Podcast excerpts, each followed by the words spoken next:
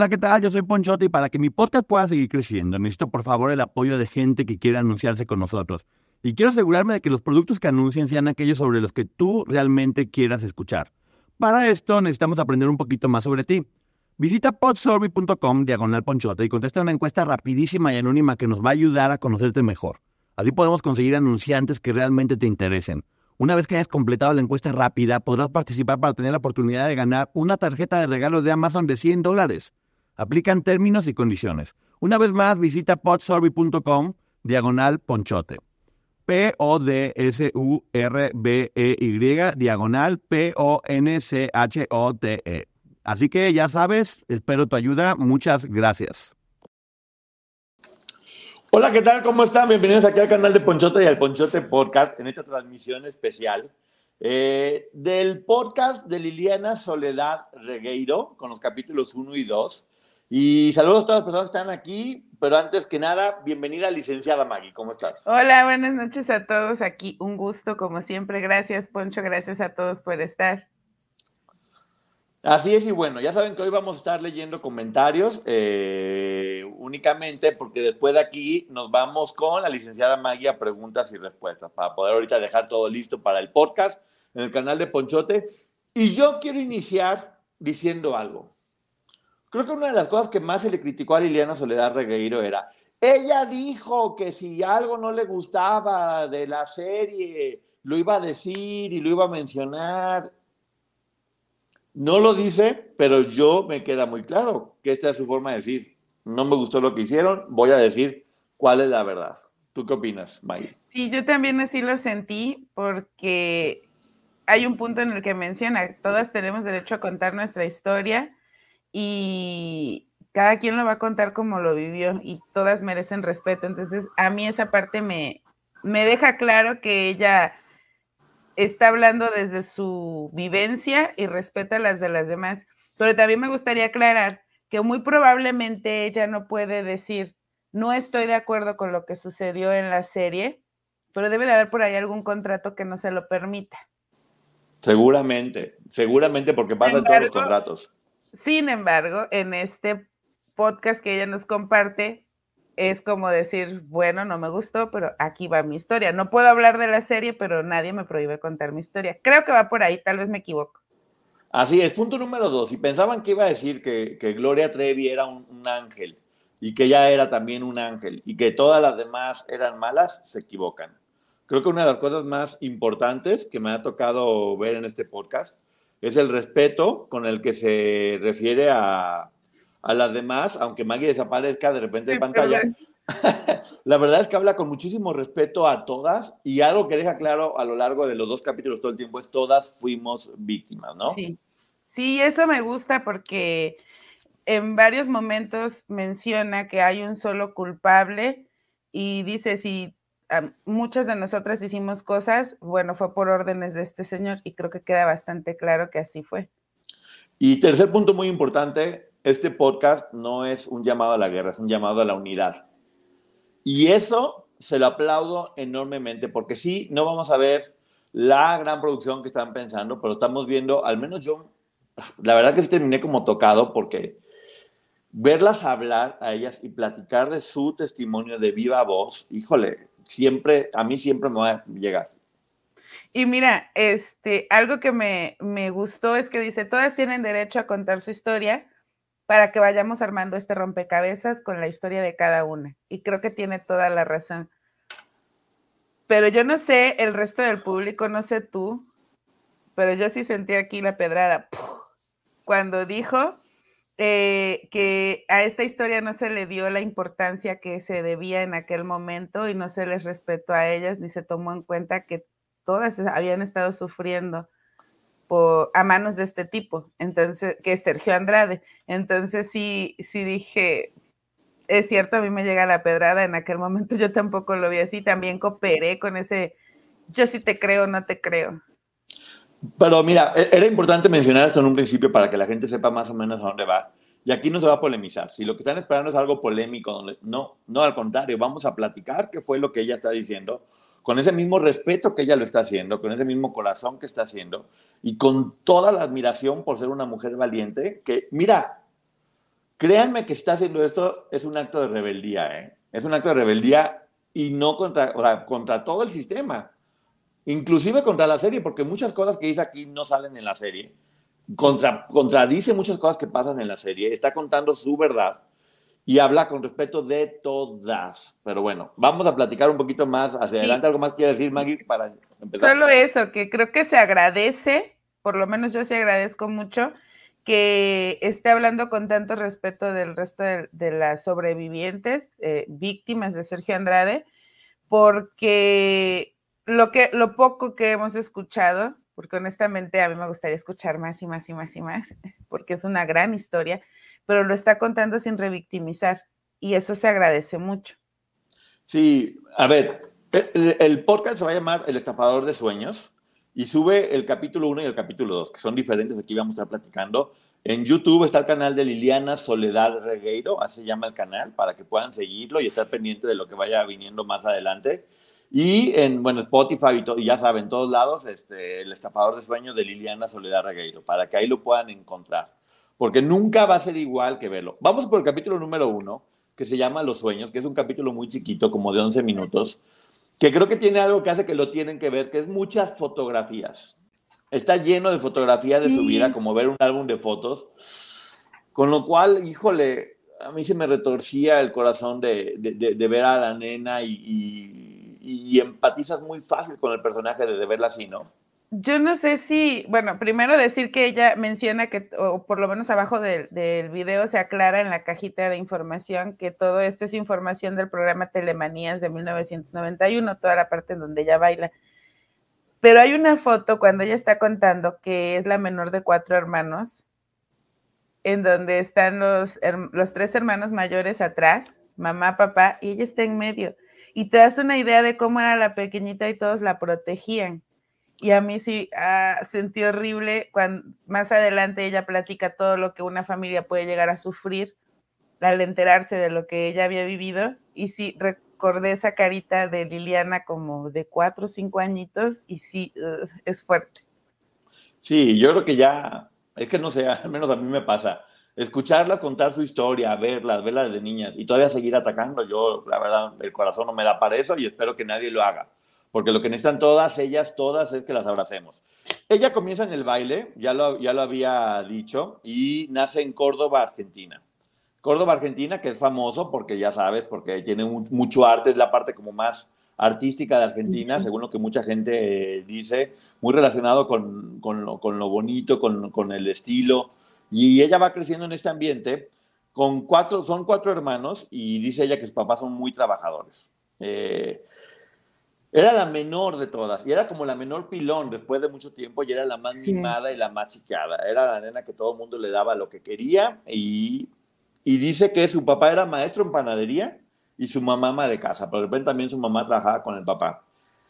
Dice que era, que era muy sacrificado para los papás trabajar, porque pues, imagínate manejar una panadería, lo cual también creo que es una forma de explicar por qué de repente por más que pusieran su 100%, no podían estar todo el tiempo. Y pasa con muchas familias, de que es bien importante que nos demos cuenta de esto. Por más corazón que pongan los papás y por más que quieran cuidar a los hijos, tienen que trabajar. Y a veces para sacar una familia adelante tienen que trabajar padre y madre. Y aunque des tu 100%, pues, hay, hay momentos que te pueden pasar, ¿no? Sí, claro, porque hay una situación que creo que vivimos la mayoría de las familias eh, en cualquier parte del mundo, que para darle a nuestros hijos lo que nosotros consideramos una educación de calidad o le queremos dar este, actividades extracurriculares, tenemos que trabajar. Y no es que descuidemos a los hijos, porque finalmente ellos son nuestro impulso, pero a veces no da tiempo de cubrir todas las áreas y un pequeño huequito es el que aprovecha un depredador. Sí, y luego aquí viene algo que para mí fue muy importante. Tal vez ella, como, dice, está haciendo esto para darse cuenta de muchas cosas.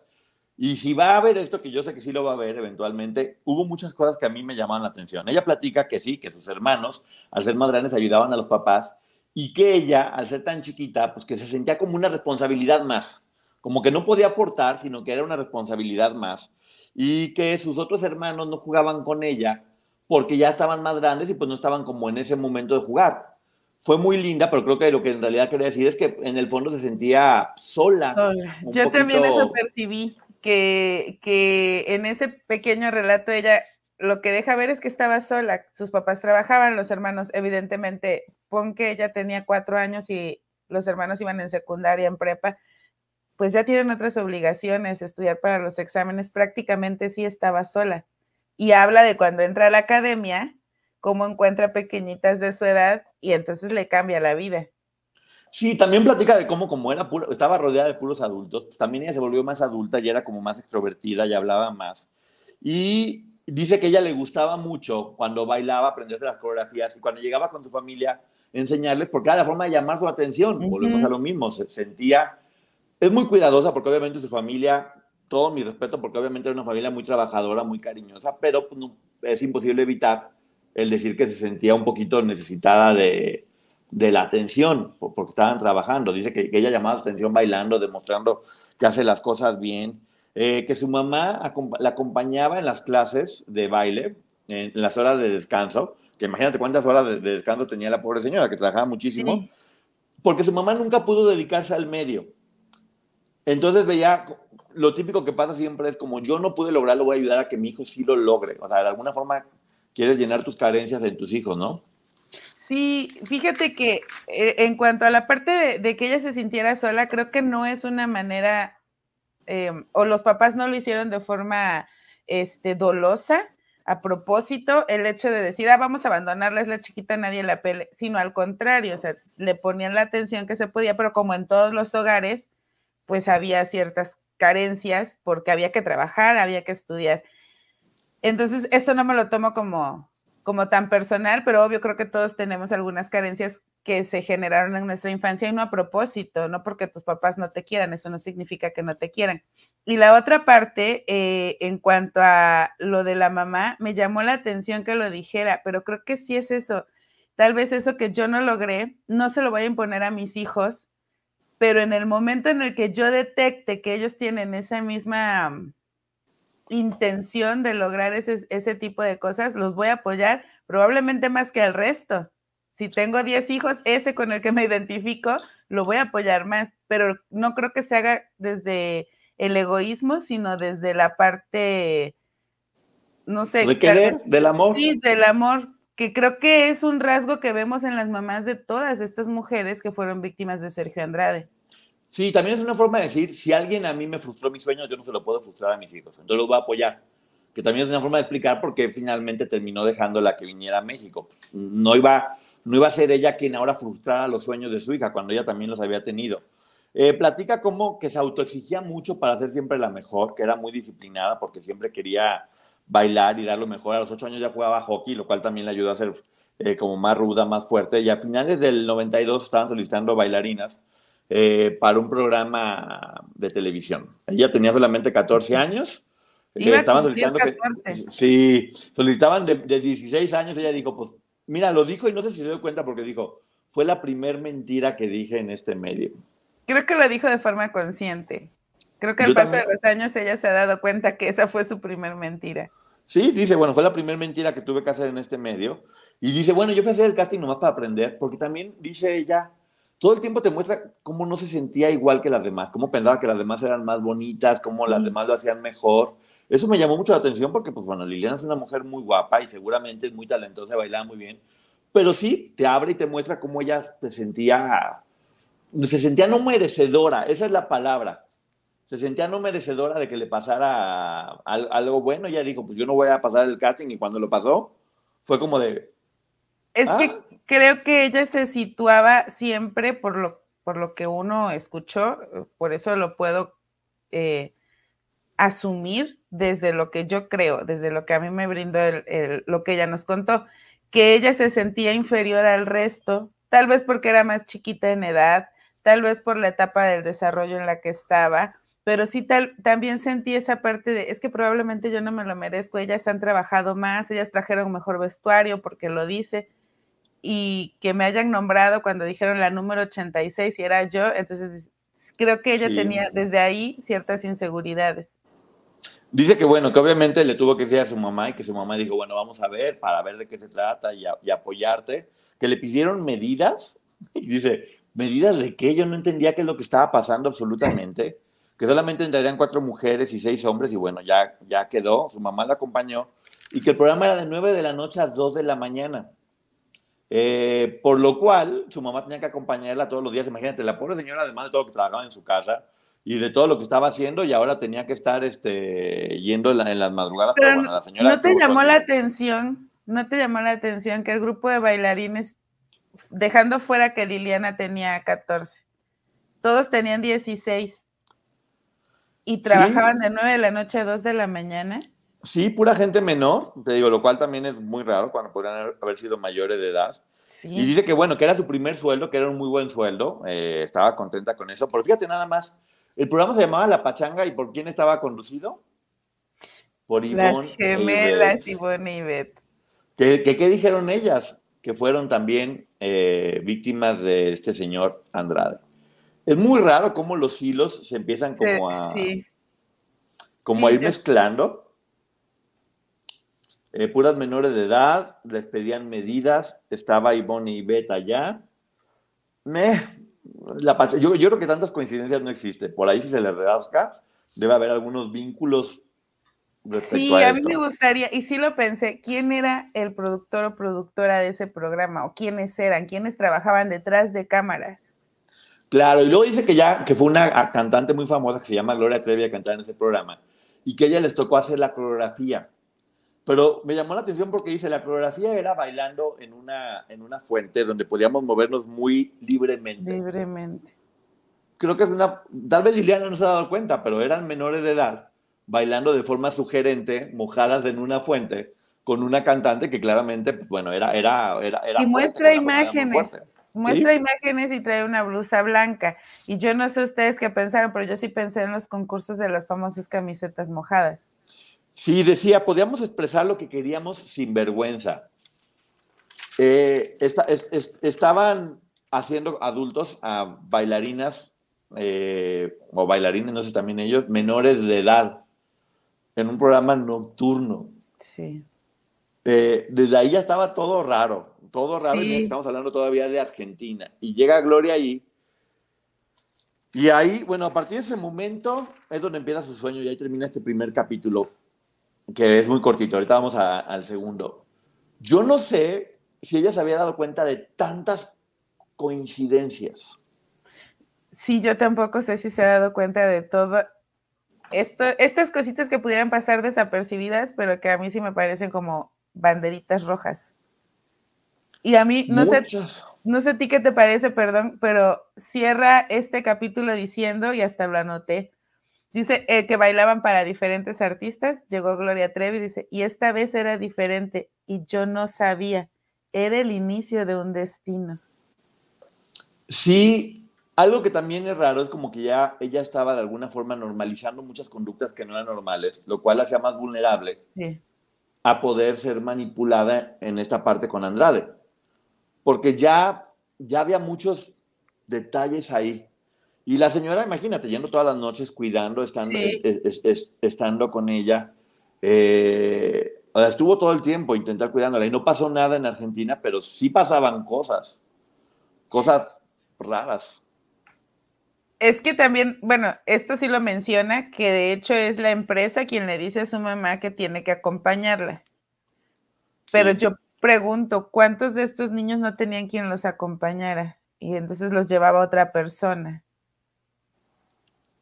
Sí, pero bueno, vamos a dejar este capítulo hasta aquí porque ya estamos, tú y yo ya nos estamos yendo otra investigación. Sí. Vamos a terminar investigando toda la cadena argentina, todos los productores, todo lo que estaban haciendo, cómo era el contrato, porque era un contrato así con menores. O sea, ya estamos yendo en otro lugar, pero sí, era claro que ya había normalizado muchas conductas y no era en ese momento más que la niña que quería bailar y que sentía que tenía que aceptar todo porque no se sentía merecedora de eso, lo cual es bien importante. Cuando tú no sientes que te mereces lo bueno que te pasa, sientes que todo el tiempo tienes que estar demostrando que te lo mereces. Y, bajo esa querer estar demostrando, es cuando uno a veces eh, puedes terminar aceptando cosas que no debes aceptar.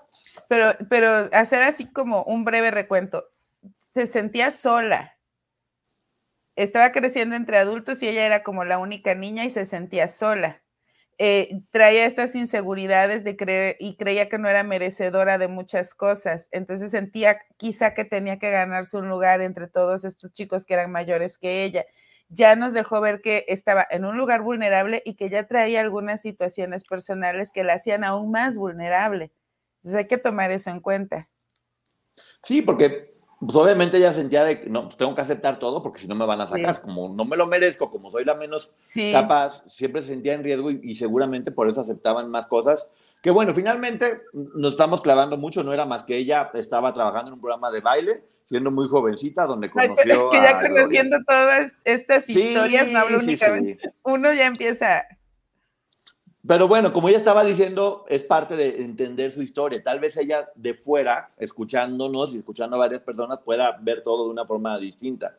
Eh, vean este, este primer capítulo también, porque las fotografías, eh, bueno, yo empatizo inmediatamente. O sea, la veo y digo, ay, o sea, es, es, ella la nena a la que le pasó todo. O sea, y lo único que quería era bailar. Pero bueno, en el capítulo número dos, me gustó mucho porque no es que lleve necesariamente como ah, vamos a seguir platicando la historia, sino que fue una entrevista de ella, eh, se llama El comienzo del capítulo, con una amiga que se llama Brenda y Malena Ortega, que es una psicóloga.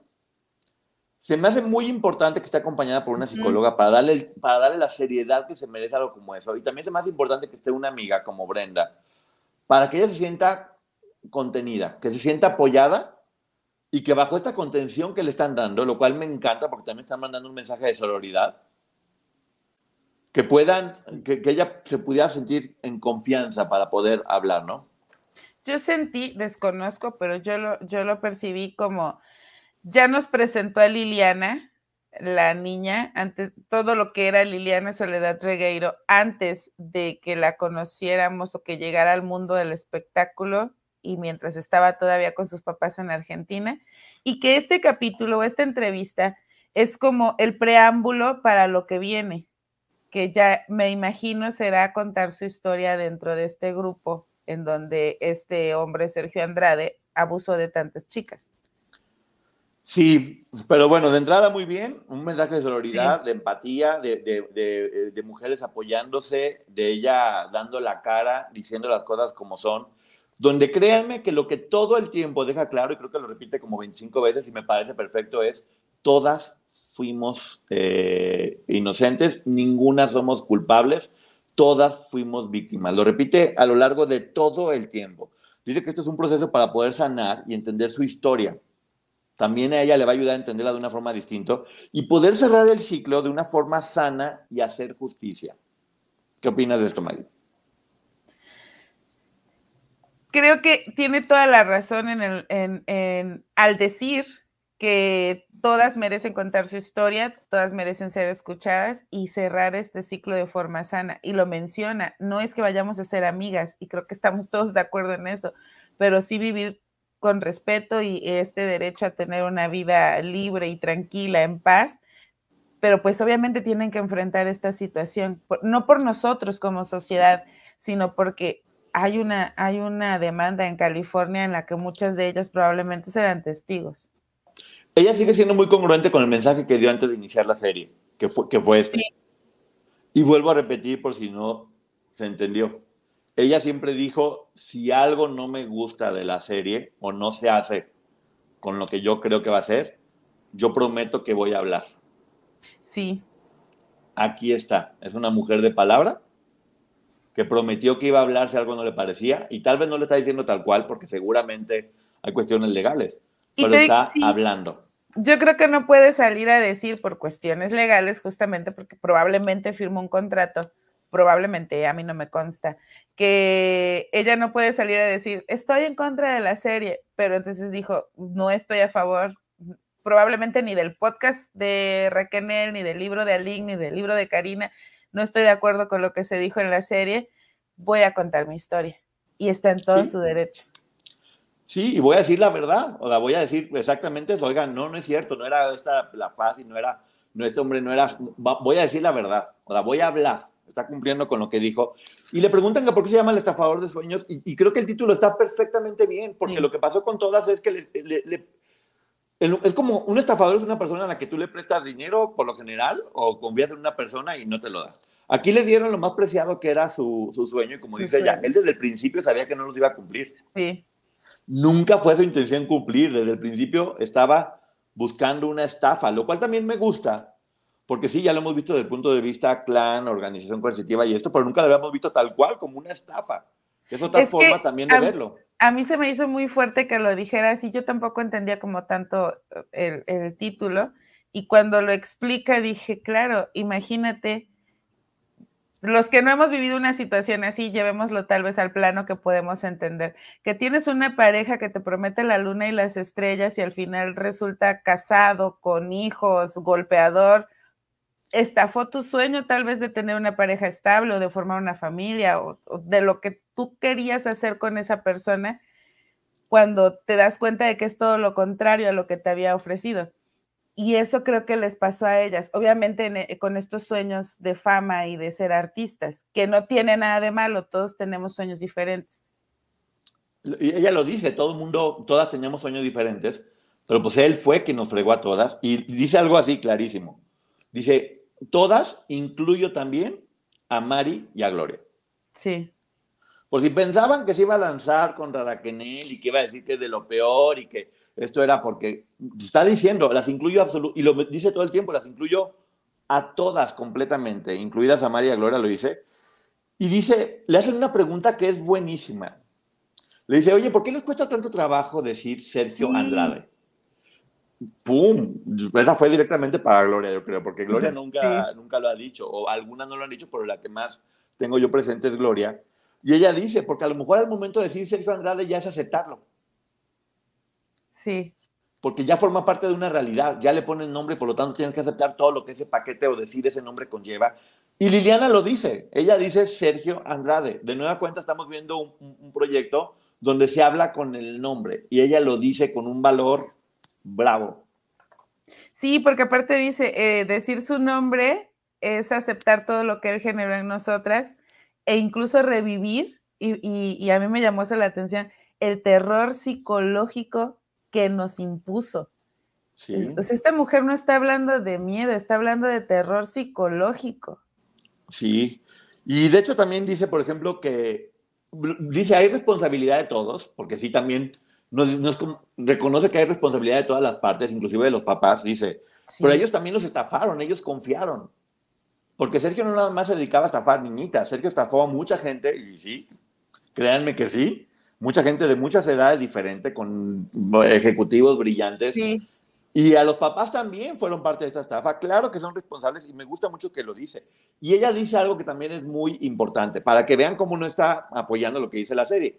Dice, es una vil mentira que ninguna de nosotros recibimos dinero por nada. En el tiempo que yo estuve ahí, ninguna recibió dinero. Ninguna y que ella llega en el 94 más o menos, 94, 95, no tengo bien la fecha en este momento, pero quiere decir que de ahí en adelante ninguna recibió dinero. Y escuchamos a Raquel decir que ninguna recibió dinero. Y escuchamos a Aline decir que tuvo que pelear por, por una compensación, por eh, una compensación laboral, porque nunca recibió dinero. Entonces, creo que ahí se empieza a desdibujar esta idea de que recibían dinero. Así es, también dice ella, pues bueno, nos hacía engañar a nuestros padres, nuestros papás no sabían nada. Él dice, porque sí, mostraba las cartas donde todos declaramos amor, dice, pero ¿por qué no mostró las cartas reales que se mandaron a destruir?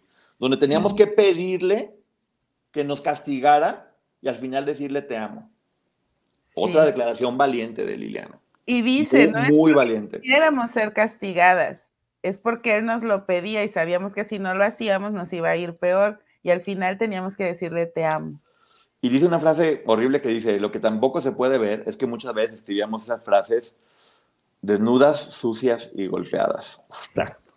Es que ella dice, mucha gente sigue sin entender cómo lo hacíamos y juzgan que existían esas cartas, pero nadie se ha puesto a pensar que muchas veces las escribíamos desnudas en una esquina, golpeadas y sin comer. Híjole, yo nomás de estarlo diciendo, ya siento feo, no entiendo cómo hay gente que, no, pero ¿por qué? Bueno, pues sí, porque hay gente mala o poco empática para caer pronto. Dice, dice ya, a mucha gente se le olvida que yo era argentina y que no conocía a nadie en México, no sabía ni cómo marcar el teléfono ni las ladas, y no tenía una sola persona en México a quien hablarle o a quien pedirle ayuda. Eh, era una niña, porque sí, pues era una adolescente, pero tenía mi mentalidad de niña. Y me gusta que pone en contexto eh, tanto ella como la psicóloga, porque es otra vez, recordemos que no había esta facilidad de que todos tuviéramos un celular, no había redes sociales, no había, es más, eh, un teléfono de casa, que yo no dudo que Sergio Andrade lo haya hecho, podías limitar las llamadas. Yo no sé si ustedes lo recuerden, pero las podías limitar. Incluso había unas cajitas, y yo lo recuerdo, mi mamá también se va acordar, que les ponían una cajita que tenía como un candadito para que solo pudieras contestar y no marcar. Yo no me acuerdo, pero... Entonces, es, complejo pensar, ay, ¿por qué nunca habló por teléfono? Pues probablemente tenía que salir a la calle y utilizar uno de moneditas o de tarjeta, pero pues si no tenían acceso a un peso y no sabía marcar, ¿a quién le iba a pedir ayuda? Y que no tenía su pasaporte, lo dijo.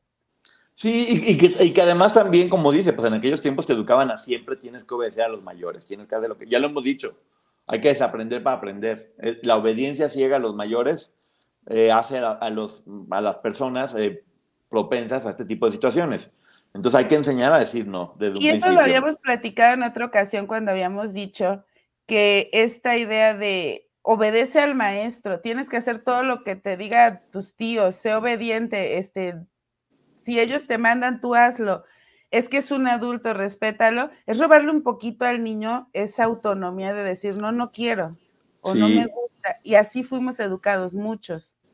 Ella platica de que era muy rebelde, que de siempre fue muy rebelde, y dice, no crean que éramos fáciles, no crean, no, que no nos rebelábamos o que de repente no intentábamos salir adelante, nos doblaba cada vez que podíamos, porque iba, empezaba de castigos pequeños a muy grandes. Y la psicóloga platica, pues eso, que, la, que una persona, si vas, sales a una primera cita y te da una cachetada, pues ya no vas a regresar. Pero también pone el ejemplo de la rana en el fuego. Que la metes en agua tibia y va subiendo la temperatura hasta que no se dan cuenta porque se van aclimatando poco a poco a la temperatura hasta que explotan. Es muy fuerte ese caso y es muy verdadero. O sea, te, te ayuda a entender muy bien cómo sucedía eso, ¿no? Es que ellas tampoco, y, muchas de ellas lo han contado, no es que el primer día llegaran y este hombre las golpeara. Incluso han dicho que cuando les hacía el famoso casting, Lorena Herrera, que era más grande, lo dijo. Cuando él entró, ¿no? O sea, el casting no tuvo morbo, no vi un hombre que pusiera caras, al contrario, muy serio, diciéndome lo que había que trabajar en mi cuerpo y punto. Entonces, hasta cierto punto fueron normalizando estas actitudes y vemos cómo este tipo poco a poco, poco a poco las fue manipulando y ellas no se dieron cuenta el momento al que llegaron y el punto al que las llevó esa manipulación. Así es, y bueno, obviamente también eh, es muy importante entender que eran nenas de 12, 13 años, 14 años peleando contra semejante monstruo, entonces se defendían con toda la fuerza que podían tener o con toda la inteligencia, con no había forma. Muchas lo pudieron lograr de forma muy fuerte o diferente, pero la, tenían muy difícil. No fue que no se resistieran. Y creo que ella, aquí me gustó mucho esa parte de ella, que fue como, oiga, no crean que no luchamos. Sí luchamos, pero cada vez eran más fuertes los castigos. Era, era imposible ya después, pero sí luchamos, que creo que eso, eso creo que nadie lo había dicho, ¿eh? y me gustó mucho que lo mencionara Liliana. Y eso me recordó a este momento en el que cuenta Raquel que Aline probablemente se pudo ir porque tenía a su mamá cerca, que estaba pendiente en la misma ciudad y que tal vez para Karina fue eh, complejo y para eso le facilitaba las cosas a Sergio Andrade porque sus papás estaban en Chihuahua. Ahora imagínate Liliana teniendo a toda su familia en Argentina y no conociendo a nadie en México. Así es. Eh, también dice Platica Brenda, su amiga, que le costaba mucho trabajo a Liliana hablar, que de repente hablaba como hasta en tercera persona, y sí, pasa con todas. Eh, les cuesta mucho trabajo. Y yo no, claro que cuesta trabajo, sino más decirlo duele. Eh, ella dice que lo hace para que mucha gente entienda eh, lo que está pasando. Porque sí, vemos todavía, uno le he comentado y dice que mucha gente no le ha caído el 20 de qué está sucediendo. Y todo este tipo de material sí ayuda Así como nosotros hemos aprendido, porque también nosotros hemos aprendido muchísimo cubriendo este caso, muchísimo, lo cual estoy muy contento y sé que mucha de la gente que nos ve también está aprendiendo. Y para eso también hacemos nosotros, para que aprendamos juntos y de alguna forma ayudar a que esto vaya mejorando. Eh, dice que, que sí, que en muchas ocasiones le preguntaban, ¿estás bien? Y ella decía, sí, cuando no estaba bien. Y lo dice, nuestros padres nos preguntaban o gente que se acercaba y por e, eso hacía, el hecho de que ellas lo negaran, hacía complejo que la gente que estaba alrededor se diera cuenta. Podían sospechar, pero si ellas estaban diciendo que estaban bien y parecían contentas, qué complejo el, el, el detectarlo. Que ojo, estamos hablando de aquella época. Hoy en día, como nos pasó, vimos el podcast de Florencia Guillot y todos lo detectamos, todos detectamos lo que estaba pasando en esa entrevista, pero porque traemos ya un historial de desgraciadamente, de asuntos como este y que empezamos a detectar ciertos patrones, ya no son ajenos a nosotros. Vuelvo a decir, el canal de YouTube, Liliana Soledad Regueiro, ahí pueden encontrar los capítulos que se los recomendamos mucho, en verdad, se los recomendamos mucho. Dice otra frase que me, que me pegó mucho, que es, nos generó lealtad y solamente nos sentíamos bien si estábamos ahí. Logró que ya, que, que teníamos que defenderlo. Bueno, esto a mí me, me pegó en especial porque yo yo sé que muchas veces uno por lealtad aguantas cosas que no deberías aguantar. Y es difícil porque tú piensas que es lo correcto, pero cuando, te, cuando genera una lealtad, también si es una persona mala la que genera la lealtad, puedes terminar siendo tu esclavo. Y olvídate tal vez de la esclavitud física, de la psicológica. Ellas todas, creo que todas en realidad eh, perdieron la voz, por eso ninguna hablaba, por eso ninguna podía expresar. Y sí, efectivamente, como lo han dicho el resto, entendieron de alguna manera a través de la manipulación de Sergio Andrade que entre ellas era lo único que tenían, aunque entre ellas también eran enemigas, porque él así las enfrentaba. Pero qué triste que no podían ver más allá, porque de verdad no podían, y creían que lo único que tenían era este grupo. Así es, pero Liliana, si, estás generando lo que quieres, porque yo por lo menos escuchando hasta esta parte, si lograste en mí que yo me preguntara a cuánta de la gente que le soy leal, realmente tengo que serle leal. Sí, te ayuda. oye, la lealtad uno lo ve siempre como un valor positivo, pero a veces te puede jugar en contra muy cañón. Y creo que todas ellas eran personas muy leales y es un valor hermoso. Para mí la lealtad es un valor hermoso, pero si están las manos equivocadas, se voltea por completo en tu contra. Entonces, es parte de lo que va a estar educando. Porque es que, mira, Raquel ya hablaba de cómo a ella la educaron para esta lealtad a su pareja, al esposo, a la familia.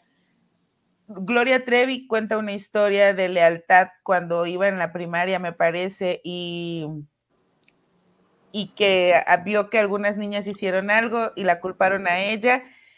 Y su maestro le dice, esa lealtad alguien puede abusar de ella, ten cuidado o algo por el estilo. Pero bueno, ya ella habla de lealtad. Ahora vemos a Liliana hablando de lealtad y yo te apuesto que si se lo preguntamos a todas, todas tenían como este, esta creencia de, de fe ciega y lealtad. Todas. Y además ella dice, yo con mi carácter que era rebelde, jamás me imaginé pasar por esto.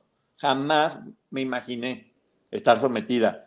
Lo cual también es, es bonito porque es como que todas esas personas que están diciendo de, es que yo nunca hubiera caído en eso. Ella tampoco hubiera pensado que no hubiera caído en eso y está diciendo que cayó.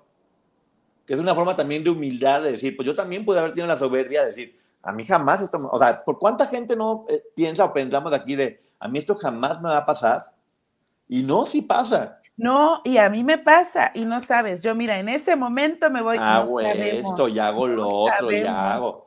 Y a mis hijos yo nunca les pasaría nada porque yo estoy claro. pendiente. Esos papás son tontos, no saben, es que ellas eran débiles, yo, yo soy. No es cierto, a todos nos puede pasar. Y si no tenemos la humildad para poderlo entender, no vas a poder estar más alertas de todo lo que está pasando. Hace falta aprender de, de, este tipo de casos porque ella lo dice. También me gusta mucho que ya ni siquiera le dicen a este psicópata narcisista, ya, ya se van directamente a psicópata. Que así está bien. Sí. Así está bien, ya sin adornos. sí. Sí, el otro es como un adorno, ¿no? Aquí ya va a ser directamente esto. Eh, platica también dan cifras escalofriantes. La psicóloga menciona que en México hay de 10 a 11 feminicidios al día, lo cual es aterrador, aterrador que pasen esas cosas y no pasa nada todavía. ¿Sabes qué es lo más triste? Que si entras a la página del INEGI te dice que son entre 14 y 16. Horrible, de terror, o sea, de terror. Dice que ella con esto no pretende hacerle daño absolutamente a nadie, sino solamente hacerse responsable de la verdad y que se entienda para todos. Y lo vuelvo a decir, ninguna es mala, todas lo hicimos por sometimiento y para sobrevivir únicamente. Que le duele mucho que las enfrenten a unas con otras. Y sí, yo sé que todo. Y ella se hace responsable. Y yo también he caído en eso de repente. Sí. Y está mal. Sí, pero. Se hace responsable, padrísimo. Justo yo lo platicaba contigo fuera de esto hace varias horas y te decía, creo que uno de los errores de Liliana fue hablar o escribir en, en Instagram con la cabeza caliente, enojada. Sí pero eso no la hace una mala persona. Ahora, yo no sé y no puedo juzgar desde dónde lo escribió Liliana, porque yo no estuve ahí. Porque probablemente ellas, te lo decía y lo he dicho en otras ocasiones, aún tienen resentimientos. Y ella aquí lo dice, creo que es hora de deshacernos de esos viejos resentimientos.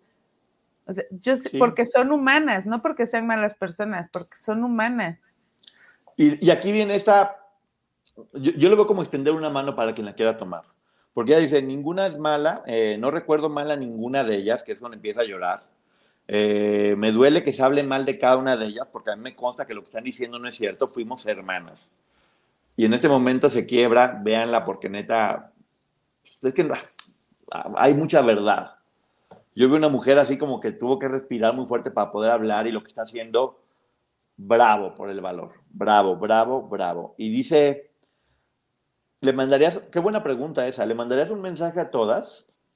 Y ella dice, sí, que ojalá que esta historia se vuelva solamente una y que todas juntas ayudemos al mal rompecabezas. Y mira, a mí me, me llama la atención porque yo recuerdo cuando Liliana dio estas primeras declaraciones en TV Azteca hablando de lo que había pasado con la niña, de la existencia. todo el mundo se le fue encima, por mentirosa, por esto, por lo otro, y a mí me parece que fue la más congruente en aquel momento. Han pasado los años, Liliana desapareció mucho tiempo, eh, aparecía por ahí esporádicamente, sin hablar del tema, y está, en esta ocasión está contando su historia, que no le resta credibilidad a la historia de Raquel, a la de Aline, a la de Karina, a la de ninguna, ni a la historia de Gloria Trevi. Ojo, hablo de la historia de Gloria Trevi, no de la serie. Y creo que otra vez está siendo atacada por contar lo que ella vivió y probablemente como lo hizo Raquel, aunque hable con respeto de ellas, pues tiene que contar cosas que sucedieron y va a seguir recibiendo estos ataques como los recibió Raquel. Ah, es que está atacando a Gloria porque dijo, está atacando a la otra porque pero sí es parte de la historia cómo la obligamos a que no le ponga el nombre, si se agradece de hecho que pongan el nombre. Sí, de hecho, mira, es imposible quedar bien con todo el mundo, nunca va a suceder y lo más importante es que, que uno quede bien con uno mismo. Y ella lo está haciendo de la forma que considera correcta y que está muy bien. E-, ella, dice algo muy importante, dice, Sergio generó un círculo del conflicto. Quiero que entre todas le quitemos ese poder, o sea, eso que él creó, hay que quitárselo entre todas. Se, me hace muy, muy bonito. Y dice, entiendo que en ese momento todas fuimos víctimas, pero también que ahora somos adultas y lo que cada una de nosotros hagamos es nuestra responsabilidad. Si hago una serie, un podcast, un libro, lo que sea, pues bueno, cómo lo vas a manejar es tu responsabilidad y vas a tener que, ahora sí como dirían los argentinos, bancártela eh, conforme a eso. Y me parece muy bien. Y dice algo muy bonito. Dice, yo no quiero quedar como que yo soy la santa y la única víctima. No quiero. Y sí, sí, sí se nota, ¿eh? en todo lo que la estaba escuchando. Creo que, como comentó Tamara, se me hizo muy cierto, cómo se nota el nivel de sanación de cada una de ellas cuando habla, ¿no? Y por lo general las que están más sanas son las que ya dicen, me hago responsable de lo que pasó.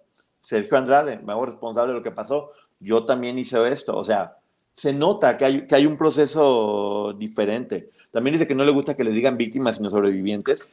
Y algo que ya habíamos dicho nosotros, que es real, Tal vez unas son más famosas que otras y otras menos. Pero cada historia es exactamente igual de importante. Sí. Ninguna debe ser más o menos. Cada historia es igual de importante, porque son seres humanos y lo que cada una de ellas vivió merece y espero que todas lo hagan, contar su historia. Porque me gusta en este momento que ya no estoy viendo el personaje de Liliana como una de las chavas. Exacto. Estoy viendo a, Liliana. Y de hecho es padre que en esta historia los personajes secundarios se vuelven inclusive Gloria, Sergio y, y Raquel y todas. Es que así es. Eh, mira, a todos, eh, aquí en el chat, Melissa Ramírez, ella es la protagonista de su vida. Eh, Dan Suaste, Ponchote es el protagonista de su vida, yo soy la protagonista de mi vida. Y en la vida del resto podemos ser personajes secundarios o podemos ser árbol 129 o simplemente ni aparecer en escena, porque así funciona. Creo que esto que estamos viendo de Liliana sería interesante poder verlo con todas. Claro, es algo que no podemos exigir porque cada una e, es una decisión personal y cada una decidirá si lo hace o no, pero mucha de esta información o desinformación que se corrió durante tantos años fue justo porque muchas de ellas decidieron guardar silencio y entonces todo el mundo empezó a interpretar y yo creo, yo pienso, a mí se me hace que... Y no, qué bueno que lo esté contando Liliana en esta ocasión, qué bueno que escuchamos a Raquel Qué bueno que Gloria lo intentó, pero pues no, la verdad yo no me quedo con la serie y ojalá algún día haya un proyecto que valga la pena que cuente la historia de Gloria Trevi. Y así todas las que han contado, Karina, este, Aline, que me parece muy interesante escuchar la historia de cada una, en donde cada una sea protagonista. Mira, creo que hay algo bien importante que debemos entender.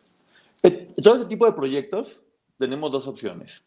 Una, verlo desde la soberbia y el ego, de sentirse uno juez y decir, esto está mal, esto es así, no debe haber hecho eso, ¿por qué hizo esto? Desde una actitud soberbia y prepotente. Y otra es que las escuchemos desde el corazón, desde ver qué podemos aprender, cómo podemos empatizar, qué podemos entender de todo esto. Y es, es eso, es abrazar, que pasa mucho con las entrevistas que nos decían, ¿por qué no les hacen más preguntas más fuertes? Porque no queremos, no somos jueces. Exacto. Es una persona que está contando su testimonio, lo que queremos es abrazarla y que se sienta en confianza para poder ayudar a dar ese paso. Entonces sí, aquí siempre se va a dividir los jueces que lo ven desde la soberbia, tú hiciste mal y por qué esto y por qué el otro y me tienes que dar explicaciones, o el te escucho para poderte entender, ver qué aprendo, con qué me quedo de esto y abrazarte y apoyarte, que es lo que me gustaría que todos hiciéramos. Sí, ah, y mira, algo que también me gusta que hace Liliana es cuando habla acerca de los hijos, que aquí lo hemos mencionado hasta el cansancio, y ella dice, es que nunca nadie lo ha dicho. Y yo, no, Liliana, nosotros sí. no hablen de los hijos, no hablen de los hijos. Incluso ella, qué doloroso que dice ella, mi hijo no tiene nada que ver con esta historia, no tiene nada que ver con este señor. Y aún así han sacado fotografías comparándolo para ver si es su hijo. Oigan, qué falta de respeto a unas mujeres que ya sabemos que fueron víctimas de un depredador, que si tienen algún grado de responsabilidad en lo que sucedió, lo determinará una autoridad, pero ¿por qué con los hijos? Es que sabes qué pasa, mira, cuando abren sus historias, es como abrir tu casa donde hay personas que igual llegan, cuidan la casa y, valoran que los hayas invitado, y hay personas que llegan y te roban todo, te rompen todo, destruyen todo, porque es la naturaleza de cada una de las personas. Tristemente uno no puede seleccionar quiénes te van a escuchar y, qué van a hacer contigo.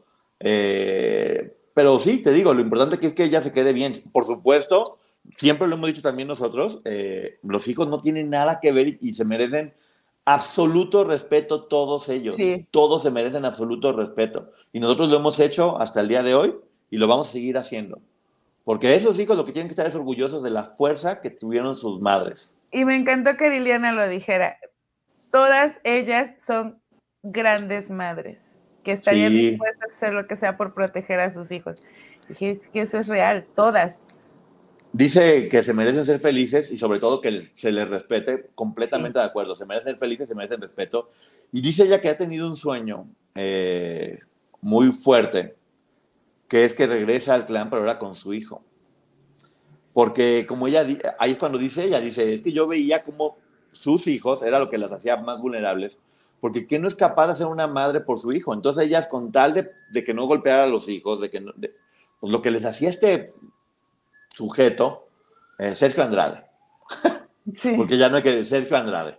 De lo que les hacía Sergio Andrade, pues, obviamente el terror que le debe dar de decir, híjole, eh, qué miedo regresar y además ahora con, con, hijo. Dice, ahora entiendo por qué todas hicieron lo que hicieron para poder ayudar a su familia. Y también dice algo que es bien importante, dice, una tiene que proteger a su familia, inclusive mamá, hijo, de qué dice uno.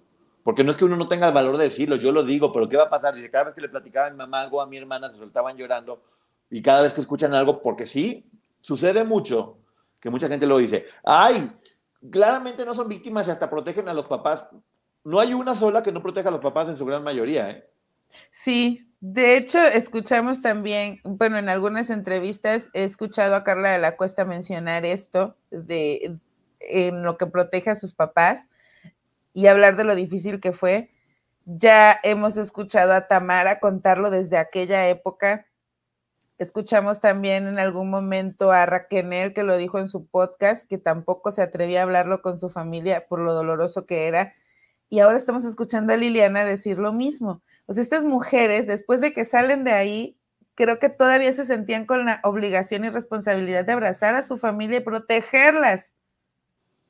Oye, dice algo hermoso, que no, estoy seguro que no se dio cuenta, pero que yo dije, wow, porque ella dice algo que tú ya habías platicado. Dice, este hombre lo que nos enseñó del minuto uno fue a manipular.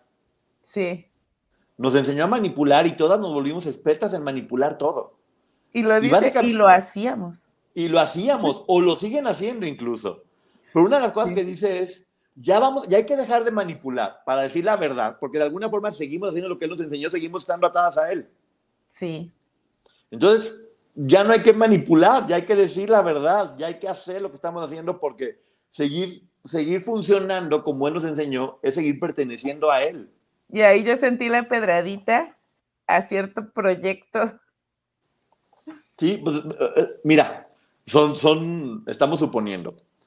Pero tiene toda la razón, ¿eh? Tiene toda la razón. Ella puede demandar a Andrade, sí, por lo que puso de ella. En, eh, puede demandar y, estoy seguro que no, lo hizo y lo, no procedería, es que no procedería porque este tipo que a mí eso es lo que me llama la atención, al principio del libro justifica mucho que va a utilizar nombres ficticios. Sí, pues protegido como un buen cobarde que es para... Exactamente. Para aquí estamos viendo cómo las mujeres, Raquel y ahora Liliana, están dando nombres. Algo que explica mucho ella, que sí es para que todos entendamos, es, mira, yo no, yo no, quiero hablar mal de nadie, pero va a ser imposible que si yo, si yo platico cómo en mi vida alguien llegó y me pegó, y alguien llegó y me encerró en un cuarto, ya estoy diciendo ahorita que no es porque sean malas, entiendo que no lo hacían porque eran malas, pero pasaba y es parte de mi historia, lo voy a tener que decir. Y tiene razón, es parte de una verdad. ¿Cómo, cómo puedes contar su cuento sin hablar de lo que pasaba de las demás?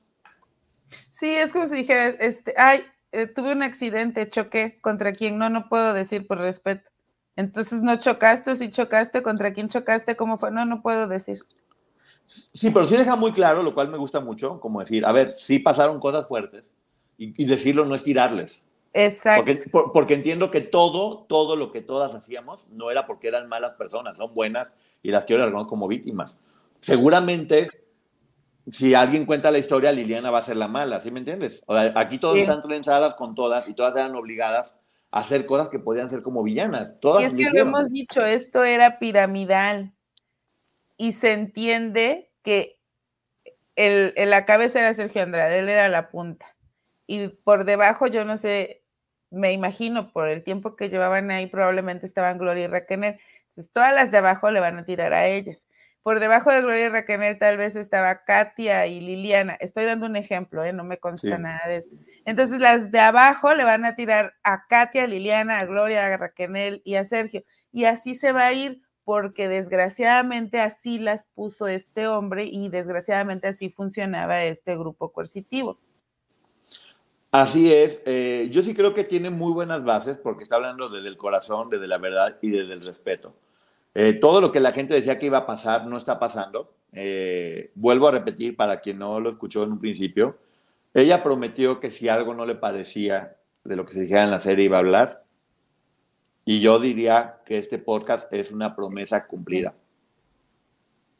¿Tú cómo lo verías?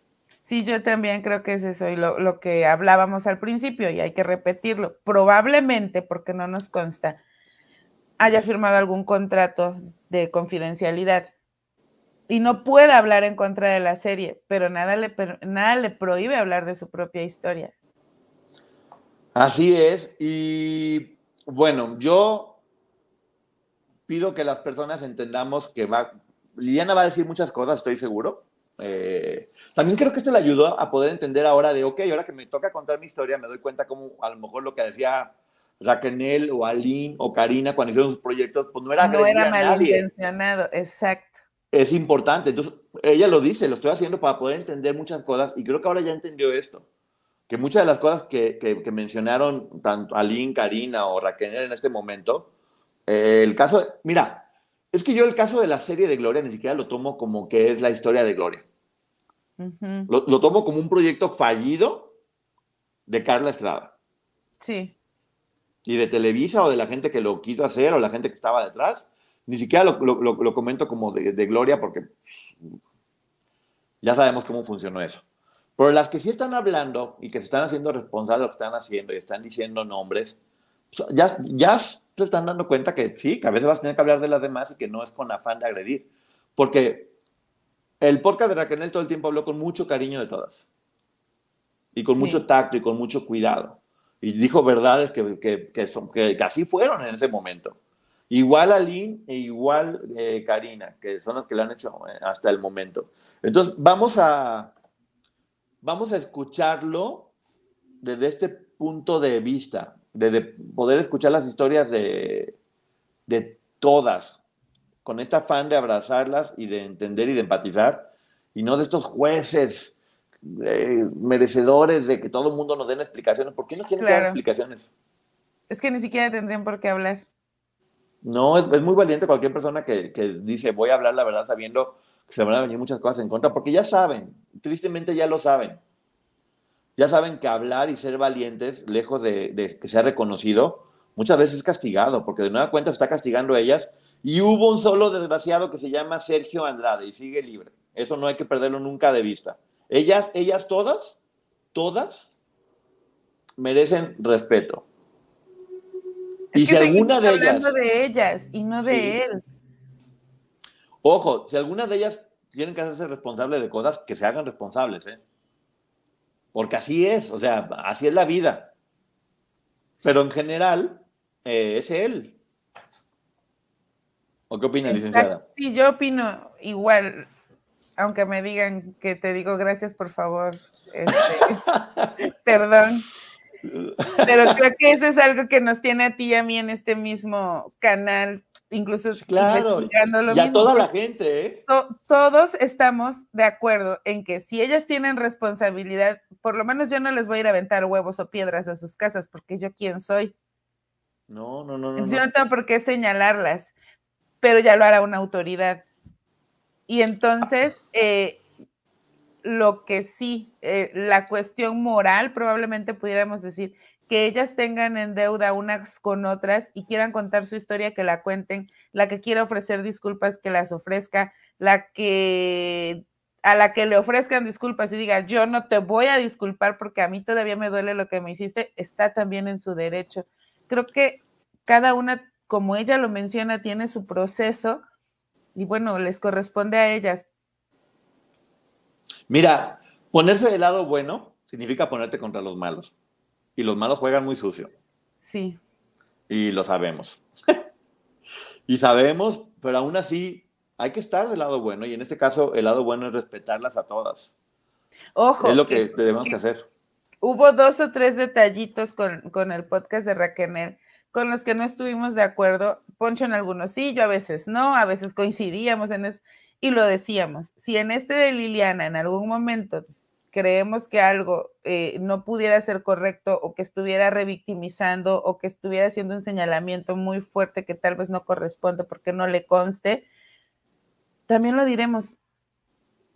O sea, no, es como, ah, ya vamos a hablar. Hasta ahorita a mí lo que ha contado Liliana me ha gustado, creo que ha sido bastante sincera y creo que ha sido congruente en este momento.